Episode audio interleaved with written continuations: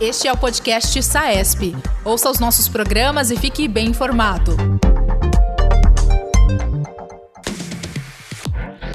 Olá, pessoal. Bem-vindos ao podcast SAESP. Meu nome é Marcelo Vaz Pérez, sou diretor de comunicação da SAESP.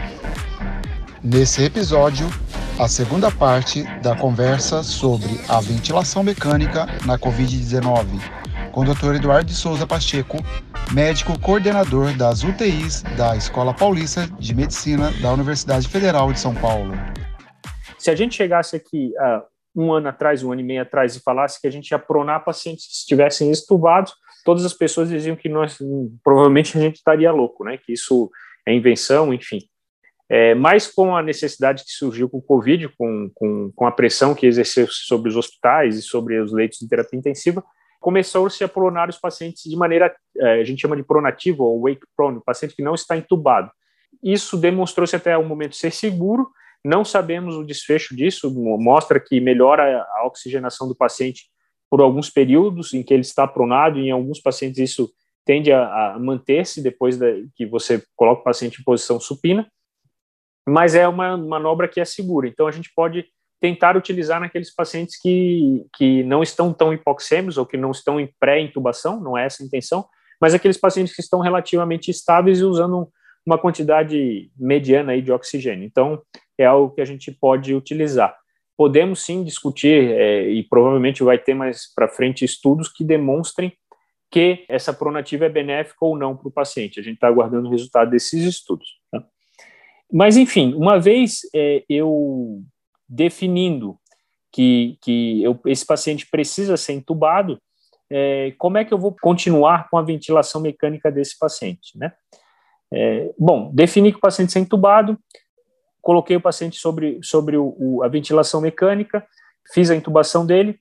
É, existe algo que eu, que eu chamo, e quando isso aconteceu lá no começo da pandemia, é, foi algo bastante frustrante para os intensivistas porque um monte de pessoas, e, e, e não só para os intensivistas, mas para todos que lidavam com paciente crítico em UTI, é, um monte de, de, de, pessoas, inclusive da área não médica, a pressão da rede social foi muito grande para a gente colocar o paciente, é, ou fazer terapias medicamentosas ou não medicamentosas que não tinham nenhuma comprovação científica.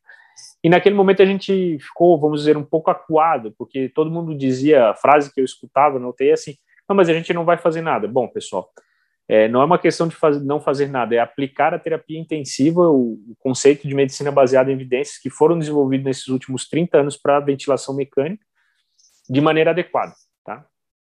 Então, não é que a gente não está fazendo nada, nós estamos seguindo a medicina baseada em evidências é, e o que define ela sobre, sobre a, a, a, ventilação mecânica, né? Existe algo que eu chamo de hierarquia da ventilação mecânica, ou, so, ou seja, são aqueles pontos que realmente modificam o desfecho dos pacientes, tá? E a primeira coisa é a gente precisa manter ventilação mecânica protetora. O que, que é ventilação mecânica protetora para esses pacientes? É manter uma pressão de platô menor que 30 centímetros de água e manter o volume corrente entre 6 e 8 ml e quilo de peso predito.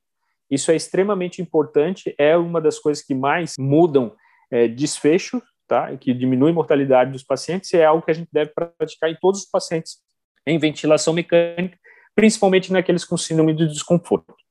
Outra coisa importante que a gente aprendeu nesse período, tá, com, com, principalmente com o estudo do professor Marcelo Amato, é o driving pressure, tá, que é a diferença de pressão. A gente deve procurar manter essa, essa, esse driving pressure menor que 15 centímetros de água. Tá? É, valores acima disso estão relacionados com pior desfecho. Tá? Geralmente, o driving pressure é um resultado é, do jeito que você está, da, da, interação do seu pulmão com a sua ventilação mecânica. Então, para a gente conseguir um drive pressure ideal abaixo de 15, a gente precisa setar o nosso PIP de maneira adequada. A maneira mais segura para setar o PIP, vamos dizer assim, hoje em dia é a PIP table, né? Nenhum, nenhum estudo conseguiu mostrar que ser melhor que a PIP table. Porém, lembrando um pouco do começo do que a gente discutiu a respeito dos perfis, se a gente pegar um paciente com perfil L, né, de low, provavelmente esse paciente não vai precisar de altos PIPs, tá, para ventilar. Então ele vai precisar de um PIP baixo. Então a gente vai precisar adaptar a nossa, a nossa ajuste de PIP para aquela condição do paciente. Então, a gente, eh, no nosso serviço, por exemplo, a gente utiliza a curva PIP complacência para setar o PIP do paciente à beira-leito. É lógico que é, isso exige treinamento dos profissionais, tanto de fisioterapia quanto médico, para fazer essa curva de maneira adequada e não cometer erro. Existem outras maneiras de ser feito, em tomografias, em impedância elétrica, como eu já falei, seguindo a PIP table, enfim. É, existem diferentes man maneiras de setar o PIP, mas é importante que se defina no serviço qual maneira vai ser é, setado.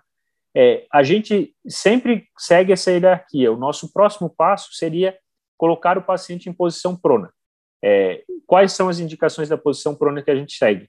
A gente segue a mesma indicação que a gente tinha para síndrome de desconforto pré-Covid, ou seja, pacientes com relação abaixo de 150, com uma FI maior ou igual a 60 e com um PIP no mínimo de 5, e obviamente todos os pacientes vão estar.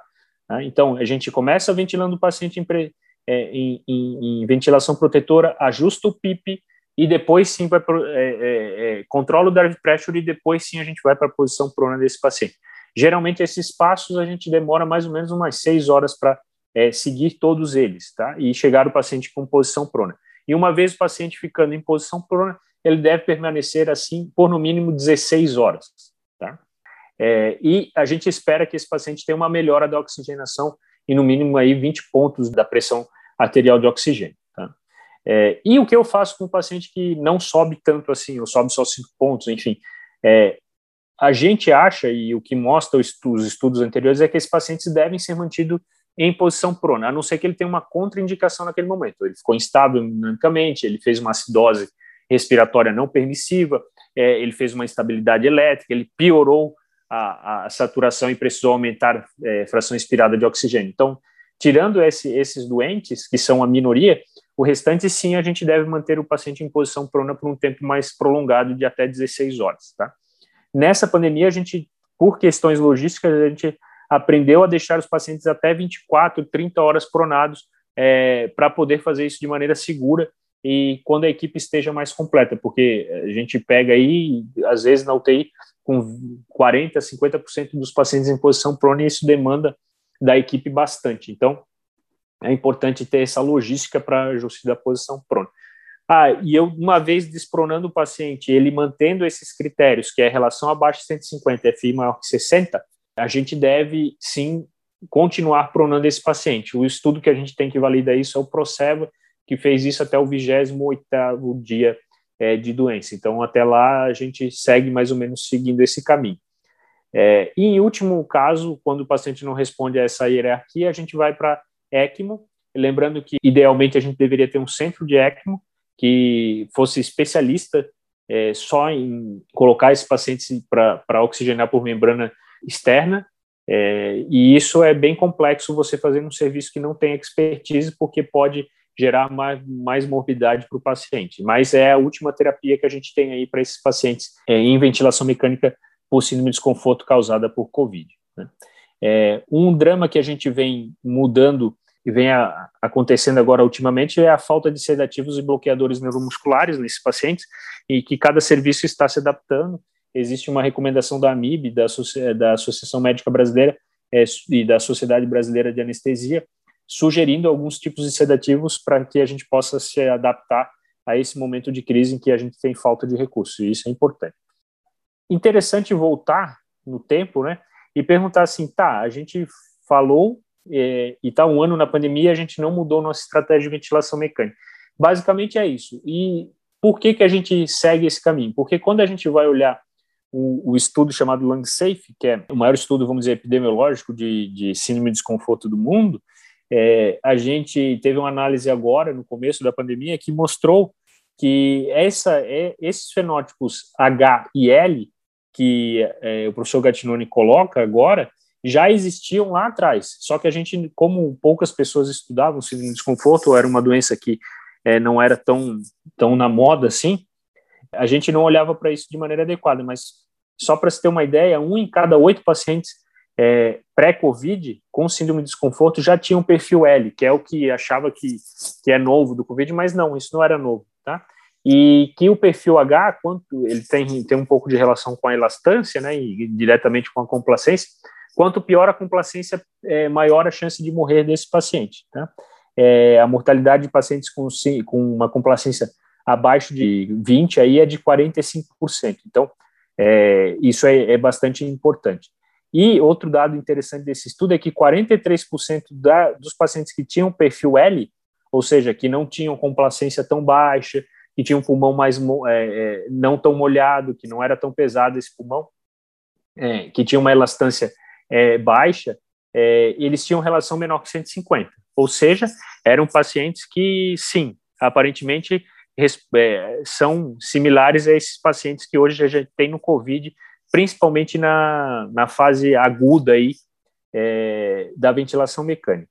O que a gente acredita hoje é que, na verdade, o que a gente vê do perfil, eu, o que eu acredito, o que eu acho que acontece com os pacientes, é que a gente vê uma mudança do perfil L para o H é, no decorrer da doença, ou seja, a gente hoje, os pacientes, eles vêm mais precoces para a gente, a gente faz tom mais tomografia, a gente fica mais vigilante com esse paciente e no começo ele está no perfil L, no perfil low. E com o decorrer da doença, ele sendo entubado, ele vai migrar para um perfil H. É lógico que nem todos acontece isso, mas eu acho que a gente está falando da evolução do fenótipo da doença. E, portanto, a gente mantém as mesmas estratégias de ventilação mecânica, como eu falei, que a gente utilizava. Tá? Enfim, é, é isso que a gente tem para falar um pouco sobre ventilação mecânica na época do Covid e agradeço a todos pela atenção e vamos torcer aí que eh, essa pandemia logo seja debelada e a gente possa voltar à nossa normalidade. Um abraço a todos. Obrigado por estar conosco e não percam os próximos episódios. Este é o podcast SAESP. Ouça os nossos programas e fique bem informado. Toda quarta-feira, conteúdos novos com temas da atualidade.